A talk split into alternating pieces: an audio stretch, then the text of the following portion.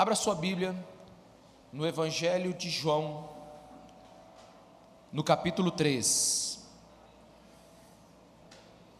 Evangelho de João, no capítulo 3.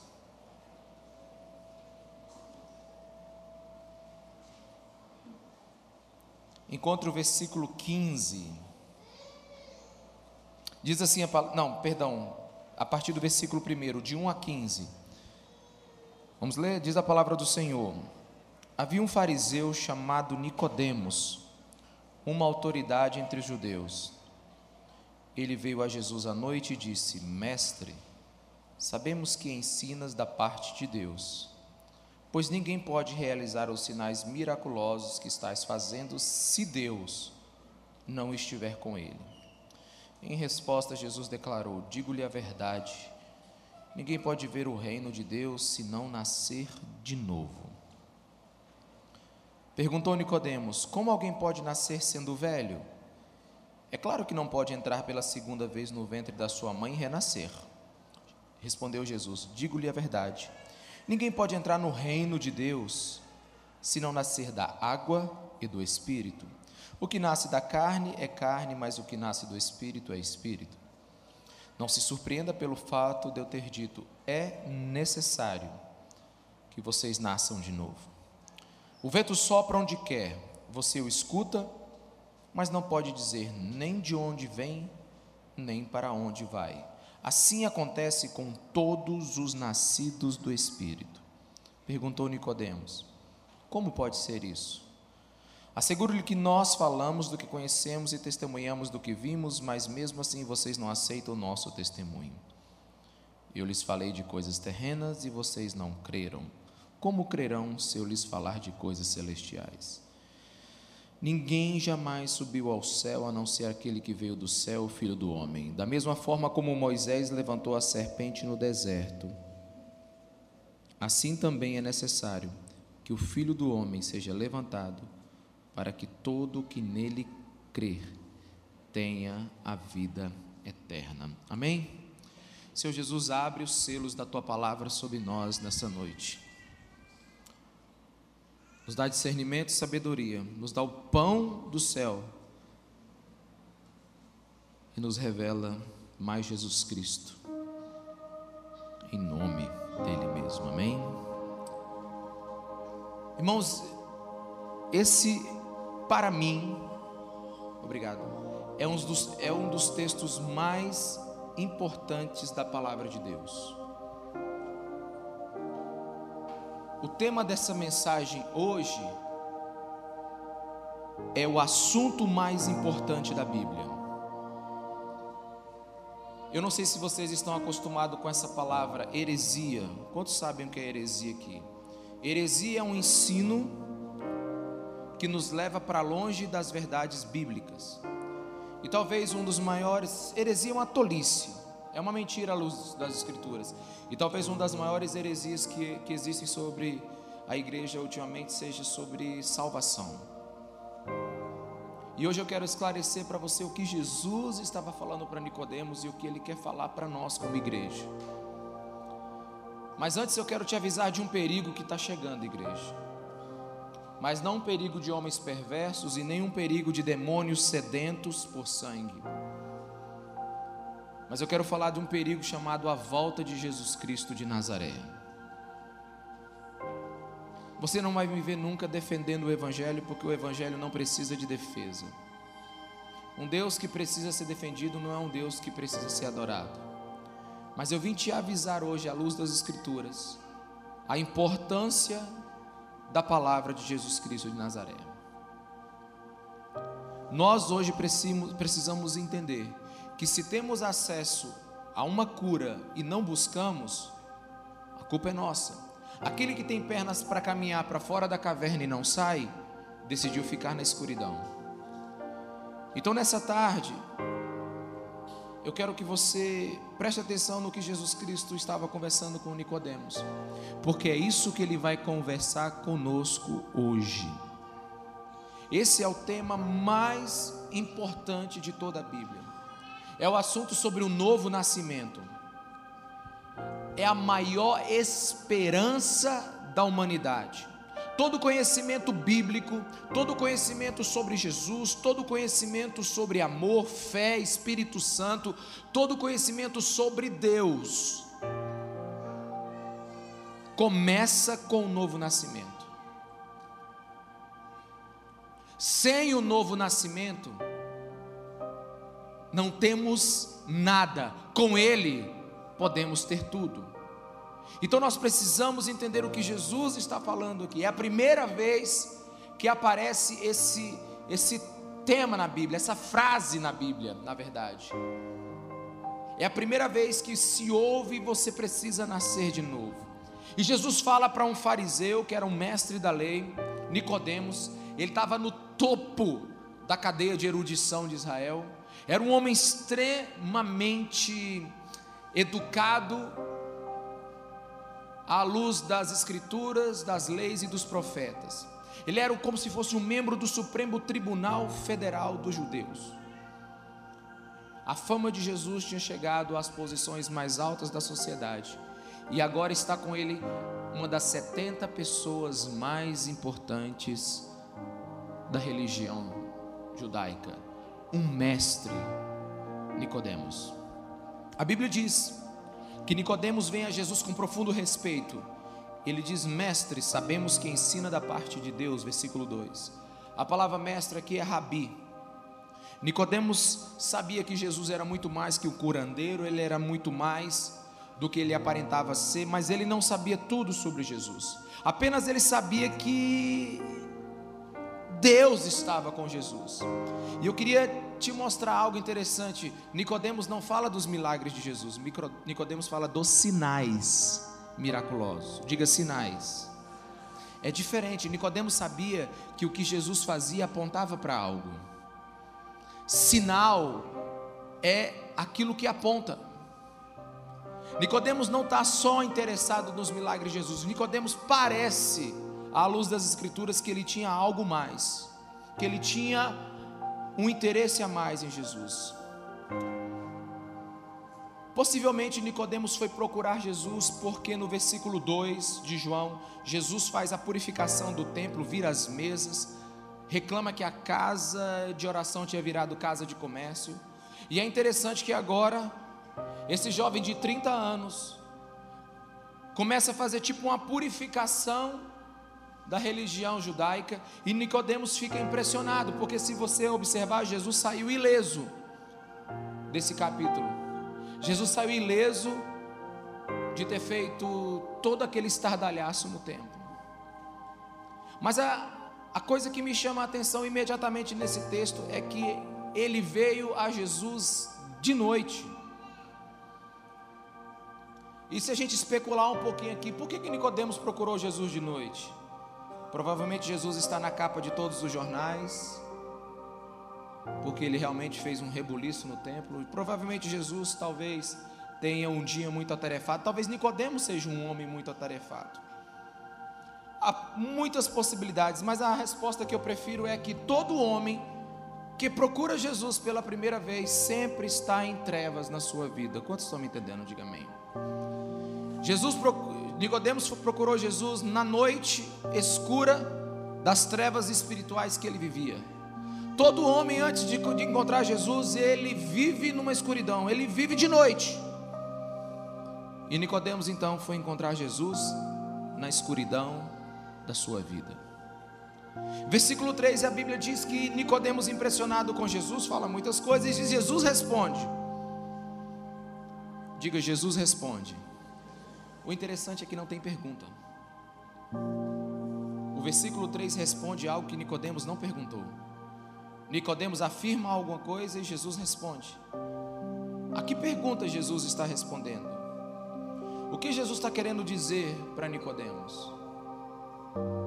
À luz das escrituras, principalmente da tradução original desse texto, era como se Nicodemos estivesse indo atrás de Jesus para saber alguma coisa e Jesus, percebendo, começa a responder antes dele perguntar. É como se Nicodemos estivesse perguntando para Jesus quem você realmente é. Com que poder você faz tudo isso? Nicodemos está completamente perdido sobre esse assunto ele não sabe do que Jesus está falando. Jesus diz para ele assim: Nicodemos, a verdade é que ninguém pode ver o reino de Deus sem nascer de novo. Nicodemos, curioso com o que Jesus fez, Jesus já disse para ele que é impossível ele saber. Jesus disse: Nicodemos, você me quer conhecer as coisas do reino de Deus, mas você precisa nascer de novo. Meus irmãos, Jesus está dizendo para Nicodemos mais ou menos o seguinte: você consegue ver o milagre, você consegue ver o sinal, mas você não consegue ver o reino. Você não consegue entender o reino de Deus na situação que você está. Nicodemos era um fariseu, então provavelmente ele lutava para ter a sua salvação. Ele trabalhava para ser salvo. Ele tinha as boas obras como caminho para ser salvo. Mas o que Jesus está dizendo com o novo nascimento é que se Deus não lhe der, você nunca vai ter. Jesus aqui ataca a salvação pelas obras, e ele diz que ninguém no reino da terra poderá encontrar ver o reino dos céus se não nascer de novo.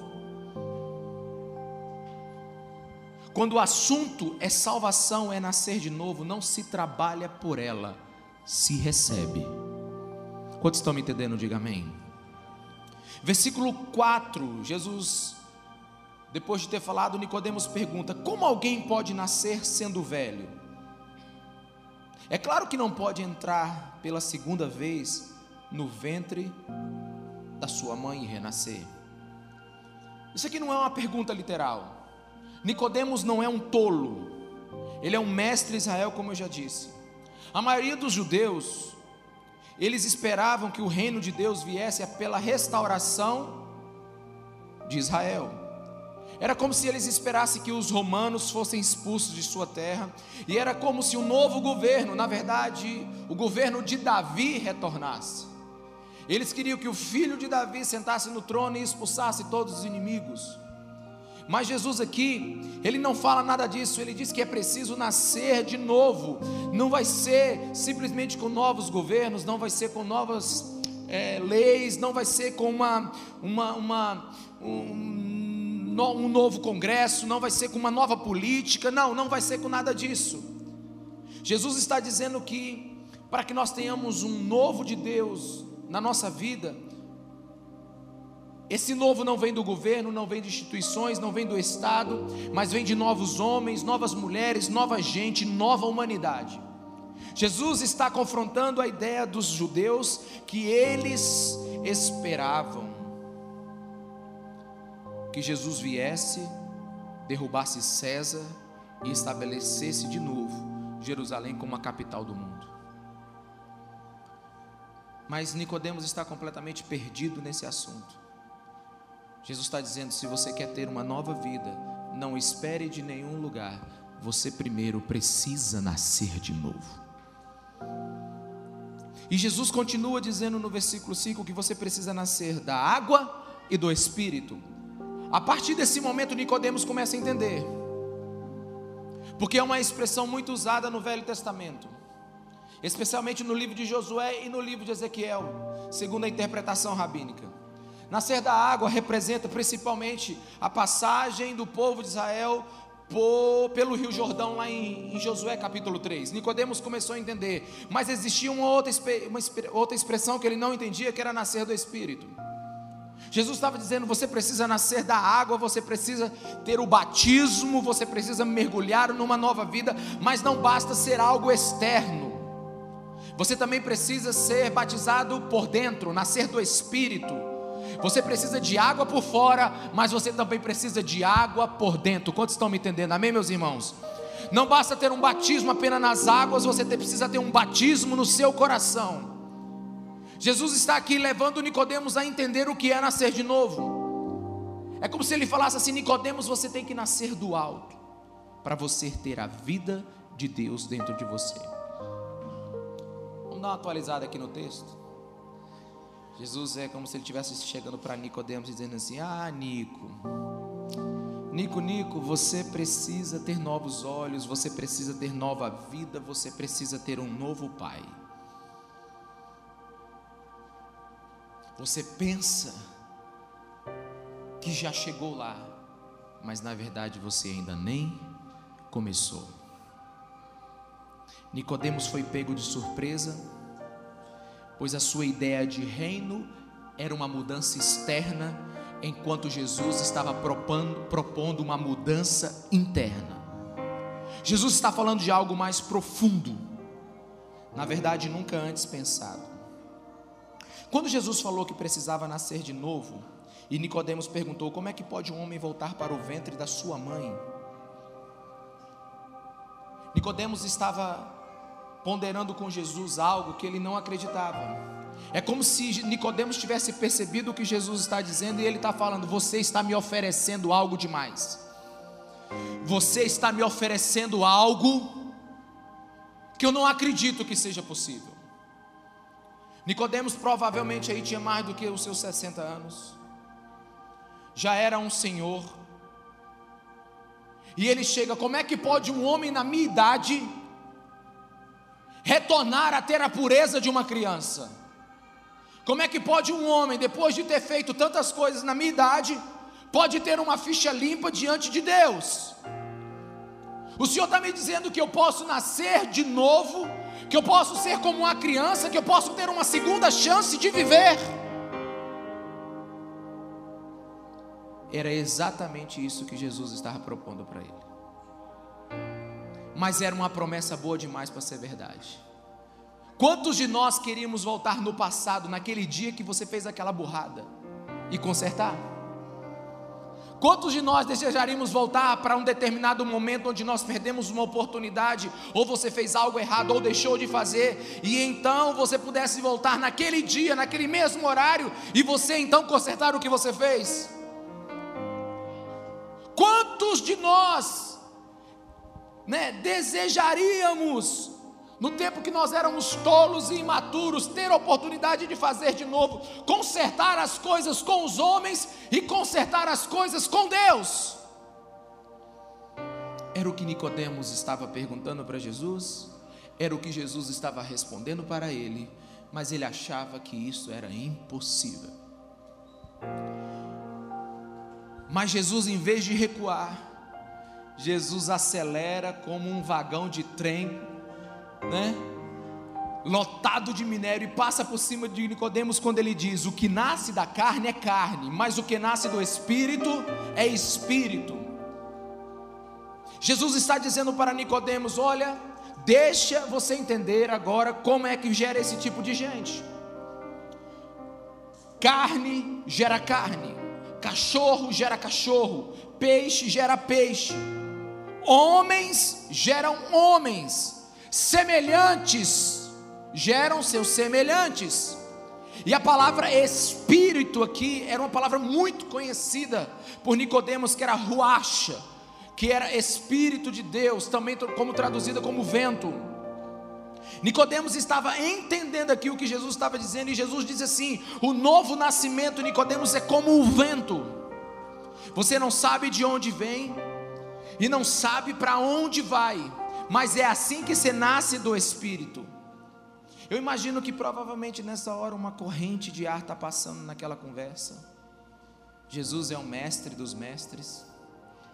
E ele aproveita aquela corrente e começa a ministrar algo no coração de Nicodemos. Você consegue sentir esse vento, Nicodemos? Sinto, Jesus. Você consegue ver? Não, Jesus. Você sabe de onde ele veio ou para onde ele vai? Também não, Jesus. Assim são os nascidos do Espírito, assim são os nascidos de novo. Você não vê eles, você não, não percebe que algo aconteceu neles, não tem uma, um sinal externo, simplesmente acontece, é inexplicável, mas assim como você não vê o vento, mas sente o vento. Os que são nascidos do Espírito também sabem que algo aconteceu na vida deles. Não podemos dar uma explicação completa para o vento, mas não podemos negar os efeitos no vento. Para aí, Rafael, só um pouquinho. Você consegue ouvir? São os ventos saindo pelas palhetas dos nossos ar-condicionados. Alguns de vocês que sentam mais perto da parede, o vento bate em vocês. Só que vocês não sabem como isso acontece, você não vê. E para onde vai esse vento? E o vento que está, e o ar que está alimentando o ar-condicionado lá em cima, de onde ele veio? Para onde ele vai? É o que Jesus está dizendo para Nicodemos, você não pode sentir, mas você não pode negar os efeitos do vento.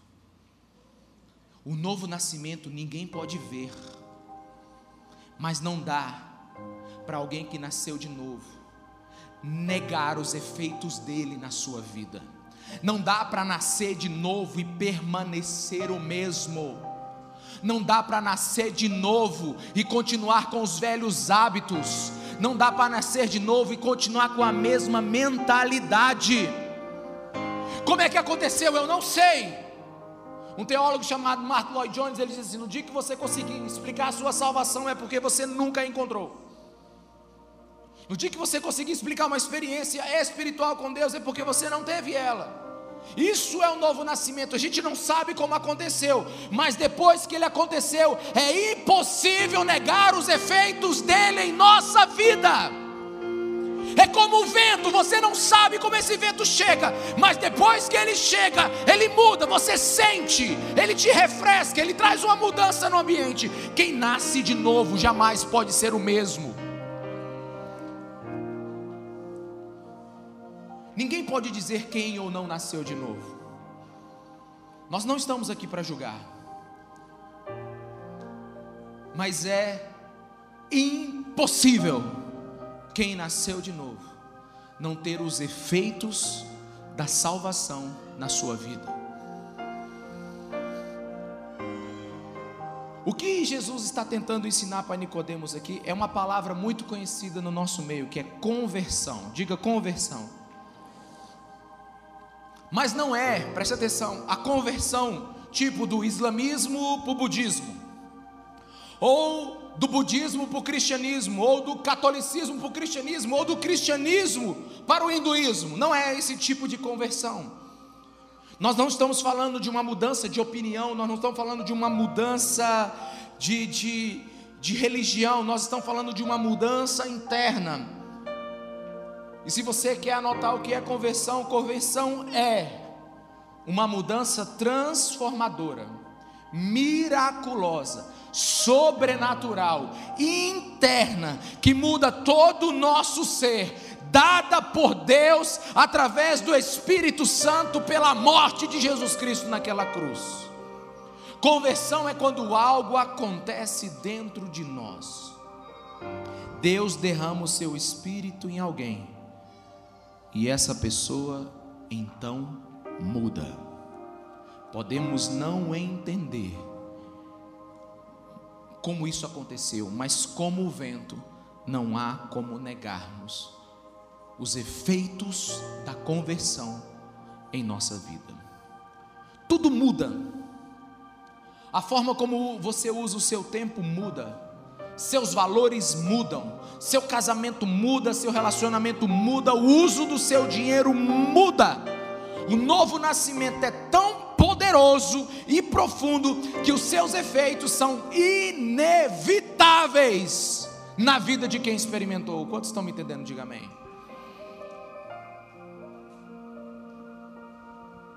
Eu estudando a conversão dos pais da igreja, Calvino, Lutero, Agostinho e tantos outros, eu gosto de ler muito a biografia e as autobiografias desses homens eu anotei aqui no dia em que eles se converteram, o que eles escreveram.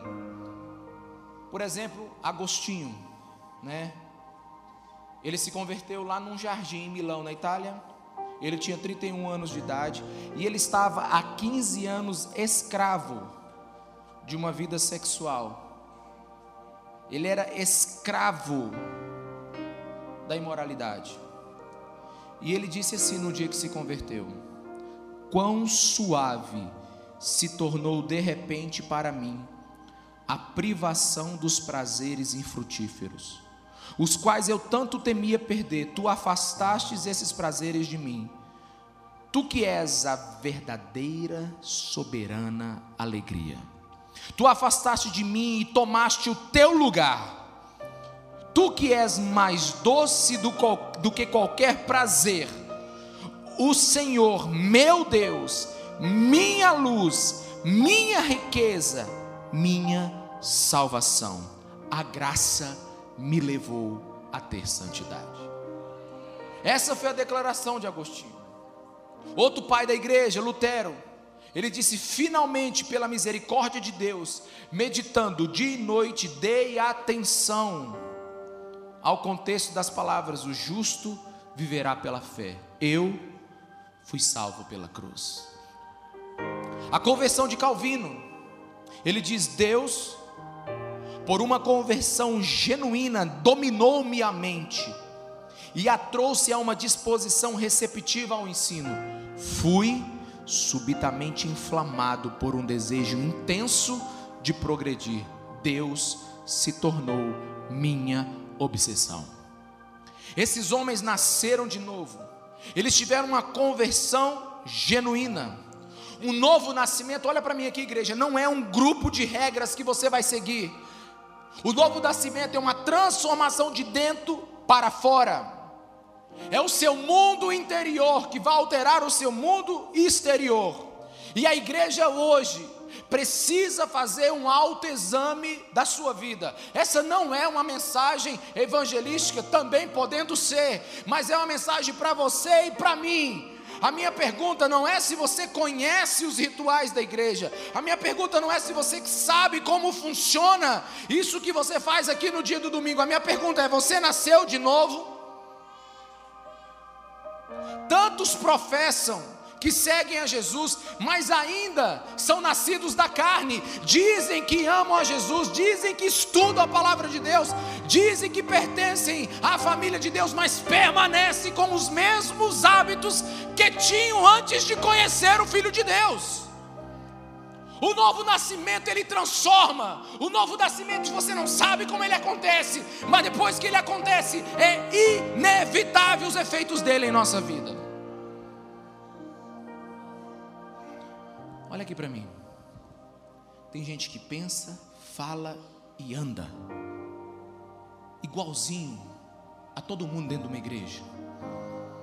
Eles pensam, ou talvez sabem que não são nascidos de novo, mas ainda continuam imitando a fé cristã. Uma coisa, meus irmãos, é imitar a fé cristã, outra é tê-la verdadeiramente. Uma coisa é a encenação, a outra é a realidade. Estão muito distantes umas das outras. Existe uma grande, uma enorme distância entre a aparência e a verdade. E quando você olha hoje para o mundo, quando você olha hoje para a igreja, deixa eu te explicar uma coisa: o tom e o ritmo do evangelho dado ao mundo depende de como a igreja vive o evangelho que proclama. Quantos estão me entendendo? Diga amém. Como a igreja é, assim é a reputação do evangelho. O Evangelho não, não produz um povo que tenha hábitos melhorados. O Evangelho produz uma nova criatura, algo novo, diferente de tudo que você era antes. Igreja não, sabe, não são aqueles que simplesmente praticam o ritual litúrgico de domingo. Igreja são aqueles que se conformam à imagem de Jesus Cristo pelo poder do, do, do, Espírito Santo. A igreja é aquela que celebra, inclusive, a transformação da sua alma. Presta atenção aqui. É por isso que Davi disse o seguinte: Senhor, devolve-me a alegria da alegria da salvação. Traz de novo, Senhor, o valor do que é viver contigo. Você é o alvo e o objeto do Evangelho. O Evangelho vem sobre você, para que através de você o Evangelho seja visto. Quantos estão me entendendo? Diga amém. Você é o objeto do Evangelho e você é o efeito do Evangelho. Quando o evangelho chega até você, você precisa mudar. Jesus olha para Nicodemos e diz: "Você precisa de novos olhos". A igreja não é o lugar onde só o evangelho é pregado, mas principalmente ele é visto na vida dos cristãos. Saudosismo talvez seja uma palavra boa para explicar o que eu vou te dizer agora.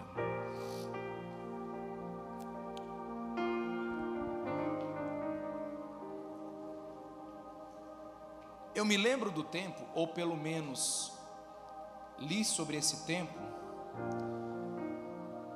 que você sabia quem era cristão ou não pela roupa que ele vestia. Que você sabia quem era cristão ou não pela palavra que ele sustentava. Lembro-me que um cristão ser pego em mentira era uma vergonha. Há 30, 40 anos atrás, talvez mais, o divórcio era algo tão visto de uma maneira tão terrível dentro da igreja. Prostituição nem se fala, cigarro e bebida, de jeito nenhum. Mas hoje parece que não muda nada. A pessoa é salva e ela acha que pode viver a vida que teve, ou pensa que é salva. A pessoa acha que ela pode continuar com os mesmos valores e a, e a, mesma espécie de vida que ela teve antes de encontrar Jesus. Jesus fala que não é assim. A gente vive uma ordem nova de vida. Quantos estão me entendendo? Diga amém. E é interessante demais, porque no versículo 7, Jesus, eu acho que ele viu a cara de Nicodemos. Tipo assim, não é possível. É como se Nicodemo estivesse falando: Você sabe para quem você está conversando, rapaz? Lembre que Jesus aí era 12 anos mais novo do que eu. E ele está conversando com um homem, um dos mestres da lei. Eu imagino a cara de Nicodemos, então Jesus manda bala no versículo 7, dizendo assim: Não se surpreenda pelo fato de eu dizer para você que é necessário você nascer de novo. Aliás, Jesus coloca a palavra no plural. É necessário que vocês, ele está citando agora, citando agora o sinédrio inteiro, os 70, vocês que se acham mestres da lei, vocês que se acham os pastores do momento, vocês que se acham as pessoas que estão dando a verdade, vocês sequer estão arranhando o reino de Deus. Não te surpreenda, Nicodemos, de eu dizer que você nunca nasceu de novo. Você é judeu de judeus, você se diz descendente de Abraão, você é um exemplo na sua casa, você vai à igreja, você canta no coral, você prega nos cultos, você faz todos os cerimoniais, mas deixa eu te dizer, tudo que você tem ainda é nada, você nunca nasceu de novo. Não te surpreenda de eu dizer isso para você.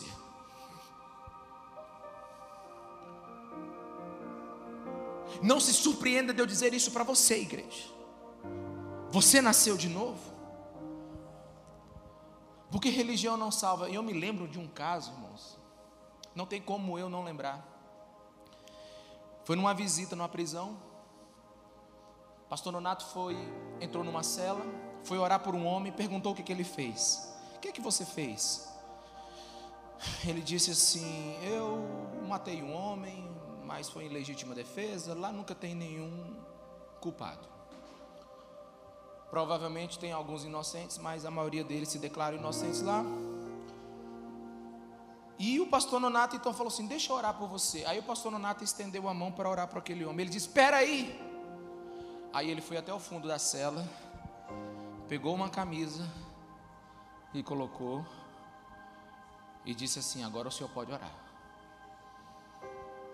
Esse cara matou uma pessoa e na hora de receber uma oração, ele botou uma camisa. Tipo assim, deixa que agora eu vou ver Deus. Deixa que agora eu vou ter um momento religioso. Deixa eu estar bonitinho, deixa eu estar arrumadinho. Aquela pessoa ela não percebeu o estágio que estava o coração dela, mas na hora dela receber uma oração, dela ouvir, ouvir algo em nome da parte de Deus, ele diz: Não, deixa eu melhorar a minha aparência, vai que Deus não gosta de mim. Irmãos, isso é o ápice da religião. Isso é o ápice de uma pessoa que acha que dá para você se relacionar com Deus de fora para dentro. Quantos estão me entendendo? Diga amém. Só se relaciona com Deus de dentro para fora. Aliás, se você der uma lida na Bíblia Sagrada, tudo que Deus faz primeiro é de dentro para fora. A descrição do tabernáculo começa pelo que tem dentro da arca da aliança. E depois ele fala da arca. E depois ele fala do santo. Depois ele fala do pátio. E depois ele fala. A última coisa que ele fala é da estaca que prende a madeira. Tudo que Deus constrói, Ele constrói de dentro para fora. Tudo que Deus faz, Ele faz a partir do coração. Não são os nossos, não só a nossa aparência. Muitas vezes, olha para mim, não fuja agora. Você tem religião suficiente para vir à igreja, cantar uma música, ouvir uma pregação e, inclusive, melhorar em alguns hábitos na sua vida. Mas esse aqui não é o caso. Jesus não está perguntando se você está se comportando bem. Jesus está perguntando se você tem um novo coração, se você nasceu de novo. Absolutamente não estou julgando ninguém, mas quero lhe dar um entendimento bíblico para você saber se você pode se encontrar com Deus. É um tempo de autoexame. Somente você e Jesus sabem a resposta. Deixa eu te falar o que é não nascer de novo. Seja honesto comigo aqui agora. Quantos aqui não querem ir para o inferno, levanta a mão. Quantos não querem ir para o inferno, levanta a mão. Isso, abaixa a mão agora. Quantos querem ir para o céu agora e aceitar Jesus Cristo como Salvador? Levanta a mão.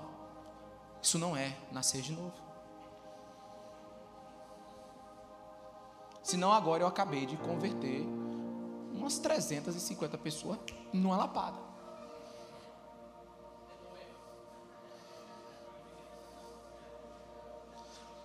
Quando o inferno é uma preocupação para alguém, ele tem que começar a pensar realmente, ficar esperto se ele nasceu de novo. Se o motivo para você aceitar Jesus é o medo de ir para o inferno, eu quero te dizer que é possível você estar aceitando um lugar para você ir e não estar aceitando o dono naquele lugar, e no final você vai ficar sem os dois. O novo nascimento não é algo que a gente pode fabricar com rituais externos. Não é algo que a gente pode preparar num ambiente de igreja para te, motivar e você então decidir algo. Assim como não se fabrica bebês, assim como a ciência não consegue gerar vida, a igreja, a religião, não pode fabricar um cristão. Quantos estão me entendendo? Diga amém. Jesus está dizendo para Nicodemos: existe algo que eu preciso e que eu quero colocar dentro de você. Começa lá dentro. E Nicodemos pergunta: como pode ser isso? E Jesus diz: você é mestre e não está entendendo. Você já é mestre Alguns já são mestres de vir na, no culto de domingo na igreja. Alguns já são mestres de fazer algo para Deus.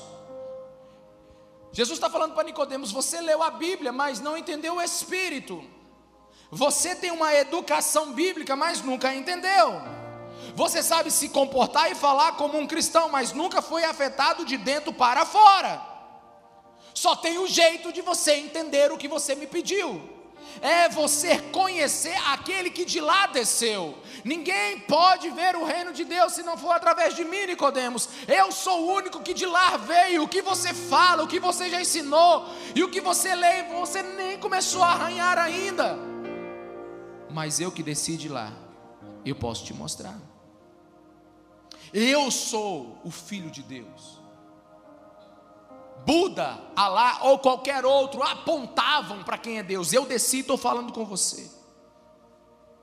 Somente eu sou o caminho, somente eu sou a verdade, somente eu sou vida. Jesus está colocando Nicodemos numa posição extremamente aguda.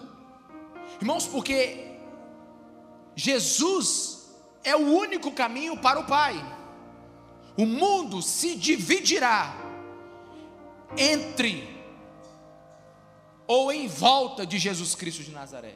Aqueles que verão Ele como o único caminho, a única salvação, e aqueles que se afastarão dele, desconfiados, incrédulos, e o abandonarão. Com Jesus não tem meio abraço. Fala para a pessoa que está ao seu lado: com Jesus não tem meio abraço. Ou ele é tudo na sua vida, ou ele nunca foi nada. Com Jesus não existe meia relação. Aí vem Nicodemos, com aquela cara de pergunta, sem saber se realmente está entendendo o que Jesus fala. E Jesus então usa uma expressão que não tem como Nicodemos não entender agora. No versículo 14, Jesus diz para Nicodemos, da mesma forma como Moisés levantou a serpente no deserto, assim também é necessário que o Filho do homem seja levantado, para que todo o que nele crer tenha a vida eterna. Para você que desconhece esse texto, está em Números 21, a partir do versículo 4 ao 9. O povo de Deus tinha pecado, e a consequência desse pecado foi que serpentes começaram a matar todo o povo de Deus, por causa da sua rebeldia. Então Deus fala para Moisés: quer acabar com a praga das serpentes? Constrói uma serpente de bronze e levanta ela, e diga que todo aquele que olhar para aquela serpente será salvo. Você consegue imaginar centenas de serpentes no seu pé? E você tendo que olhar para cima e não para baixo?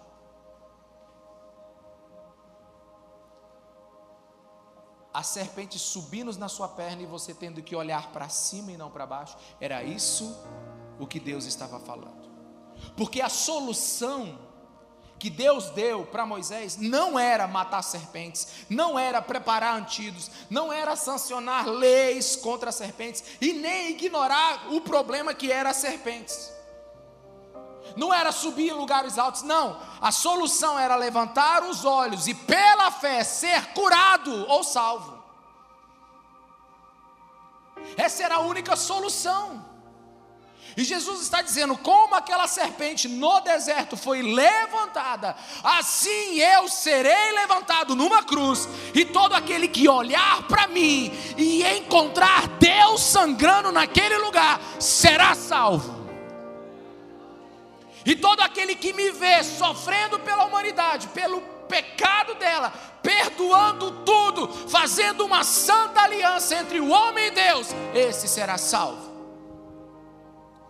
Sabe, Jesus é extremamente simples.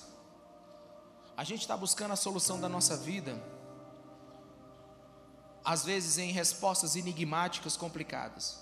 E Deus nos dá uma solução simples para a nossa rebeldia, para o nosso fim, para nossa morte. Tudo que precisamos é olhar para Ele. Olha para mim aqui, igreja. Não é necessário fazer faculdade para olhar para cima. Não é necessário ter QI para olhar para cima. Até uma criança consegue olhar para cima. Até o cego pode olhar para cima e ver. Cristo foi levantado naquela cruz. E eu te pergunto: você foi salvo pelo sacrifício dele? Você depositou toda a sua fé nele?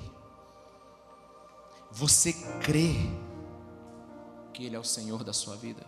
Porque se você não nasceu de novo, eu quero dizer que você pode ter andado 10 mil quilômetros na sua vida religiosa, mas andou na direção errada.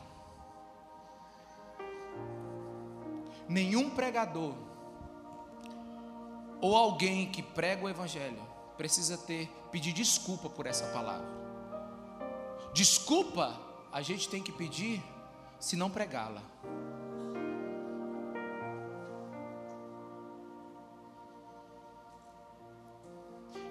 Eu não sei como é que é esse negócio de morte.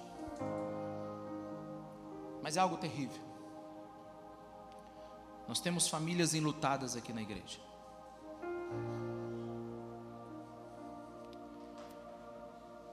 Mas a Bíblia, ela não diz como será a vida após a morte. Como é que é esse negócio de morrer e depois abrir os olhos, acordar em algum lugar? Mas deixa eu te dar uma, uma ideia aqui.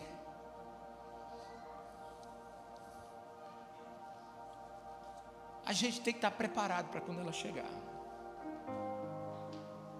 Imaginem que você morreu. E eu acho que essa possibilidade é bem possível. A partir do momento que você morre, eu imagino que você imediatamente abre os seus olhos. E a minha pergunta é: você vai dar de cara com Deus ou com o diabo e seus demônios?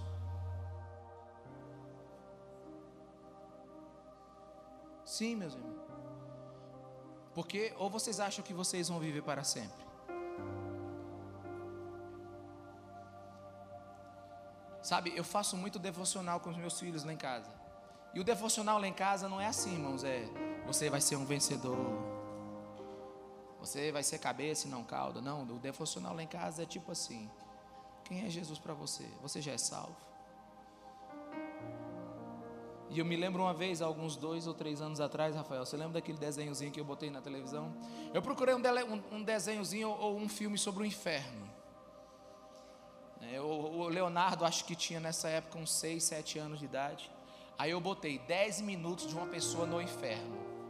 Sabe, e a mente humana era é bem criativa tinha muito fogo, tinha muito sangue, o diabo espetava, o pessoal tentava morrer e não morria. Eu sei que tinha umas partes bem pesadas lá. Aí depois que. Não faça isso com seu filho. É, depois que o filme acabou, e eu perguntei aí, e aí, quem quer aceitar Jesus para ir para o céu? Irmão, foi unanimidade lá em casa. Não ficou um querendo. Só que as cenas do inferno ficaram, ou pelo menos do inferno que foi é, é, mostrado lá no filme, ficou na cabeça do meu filho menor. E o Leonardo olhava para mim, pai, será que eu vou para o inferno? Eu digo, não sei, meu filho. E teve uma hora que ele conversou comigo e disse: Você pode me ajudar? Eu digo: Posso não. Mas por que, pai? Eu digo, porque só você pode decidir. E como é que eu decido? Eu não quero ir para aquele lugar. Irmão, foi assim, uma crise. Logo passou, né? E eu não sei se foi bom que passou, não sei. Podia ter ficado mais alguns dias. Mas a gente vive como se nunca tivesse que lidar com isso. E eu imagino que esse foi um dos melhores dias da vida de Nicodemos. Por Nicodemos praticamente era um velho, achando que estava com tudo resolvido diante de Deus. A Bíblia dá sinais que ele entendeu. Ele defende Jesus logo à frente, mais ou menos no meio do Evangelho de João. E depois ele, junto com José de Arimateia, enfrenta toda a religião, todo o sinédrio, e ele mesmo, junto com José de Arimateia, sepultam Jesus de Nazaré. Nicodemos provavelmente entendeu a mensagem. Nicodemos provavelmente está no seio de Abraão agora esperando a volta de Jesus Cristo de Nazaré. Mas a minha pergunta, e você?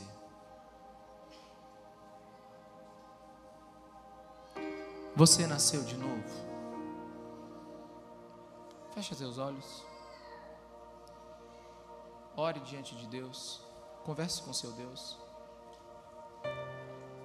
É possível que muita gente aqui, depois de ter tanto tempo andado com Cristo, possam descobrir que Cristo nunca esteve ao seu lado. Espírito Santo de Deus, eu oro. Eu oro para que teu Espírito fale conosco agora.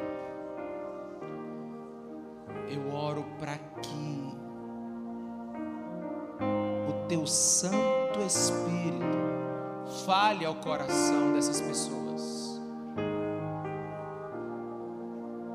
Eu oro para que a presença do Teu Espírito preencha o coração de cada um dos meus irmãos aqui hoje.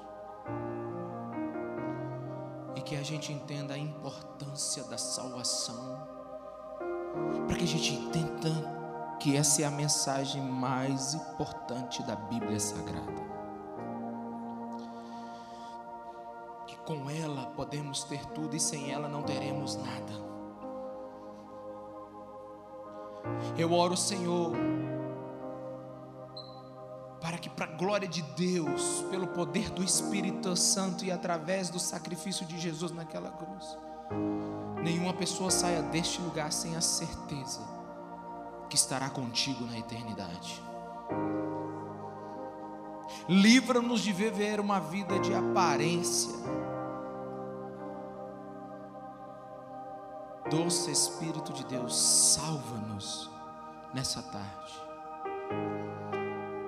E eu quero te agradecer pela alegria que eu sinto dentro de mim em saber que o teu Espírito fala ao meu espírito e eu testemunho que eu sou, que eu sou, que eu sou filho de Deus. Obrigado pela alegria da salvação. Obrigado, Jesus, porque eu sei que o Senhor mudou minha vida, que o Senhor é o meu Salvador. E eu quero, Senhor, que o Senhor faça isso em, coração, em cada coração aqui. E eu sei que muitos dos meus irmãos sabem disso. Eu sei que muitos deles agora celebram isso. Mas Deus, se tem alguém nesse lugar que ainda tem dúvidas, só o Senhor salva. E faz isso em nome de Jesus.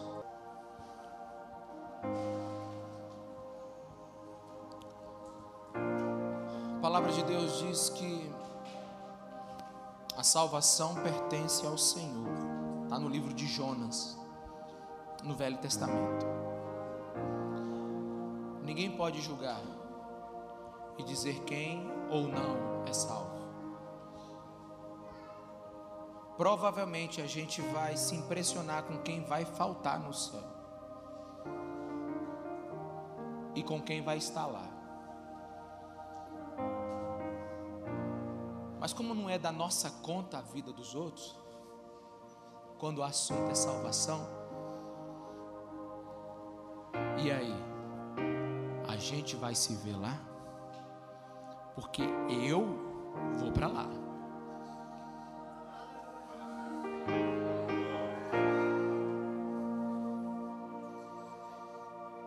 Não sei como será lá a nossa comunhão. O livro de Isaías dá a entender que a gente vai ter memórias terrenas. A parábola de Jesus, de Lázaro e o rico, dá para entender que nós teremos memórias. Mas eu te pergunto, eu vou te encontrar lá?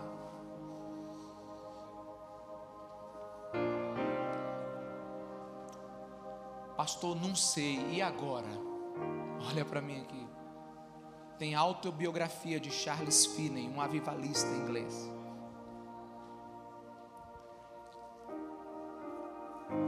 Ele disse que um dia ele saiu do escritório dele perturbado, porque ele não sabia qual seria o fim dele. Ele tinha certeza que não estaria com Jesus, mas ele não sabia como seria o fim dele, como seria a eternidade dele, se não fosse com Cristo. Então ele trancou o seu escritório, atravessou a cidade, foi para a zona rural, subiu numa montanha e quando ele estava descendo, ele escreveu em seu diário. Provavelmente porque ele achava que talvez não sairia de lá.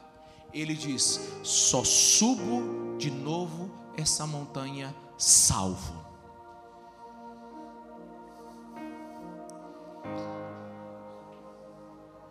Ele desceu naquele vale e disse: Só subo na certeza que Jesus Cristo me salvou. Não sei o que aconteceu naquele vale, porque ele pula para o outro capítulo. Mas ele disse que de lá subiu, pronto para viver só para Jesus. Eu não sei você, Mas está aí uma boa coisa para você fazer. Se você tem dúvidas sobre a sua salvação, dobre os seus joelhos e só levante depois que você tiver certeza que o Espírito Santo de Deus tocou a sua vida. Clame por mudança, chore pelo batismo do Espírito, chore para você nascer da água e do Espírito, porque é tudo que importa. E quando essa certeza vir sobre você, você vai entender que a gente não passa de viajante nessa terra, que a gente não passa de, de um povo que ainda não experimentou a sua própria pátria. Você vai ter saudade do seu futuro, e eu te garanto uma coisa: você vai ter saudade da sua origem. Você veio de Deus e nasceu para voltar para Deus. Mas só tem um caminho: Jesus Cristo de Nazaré.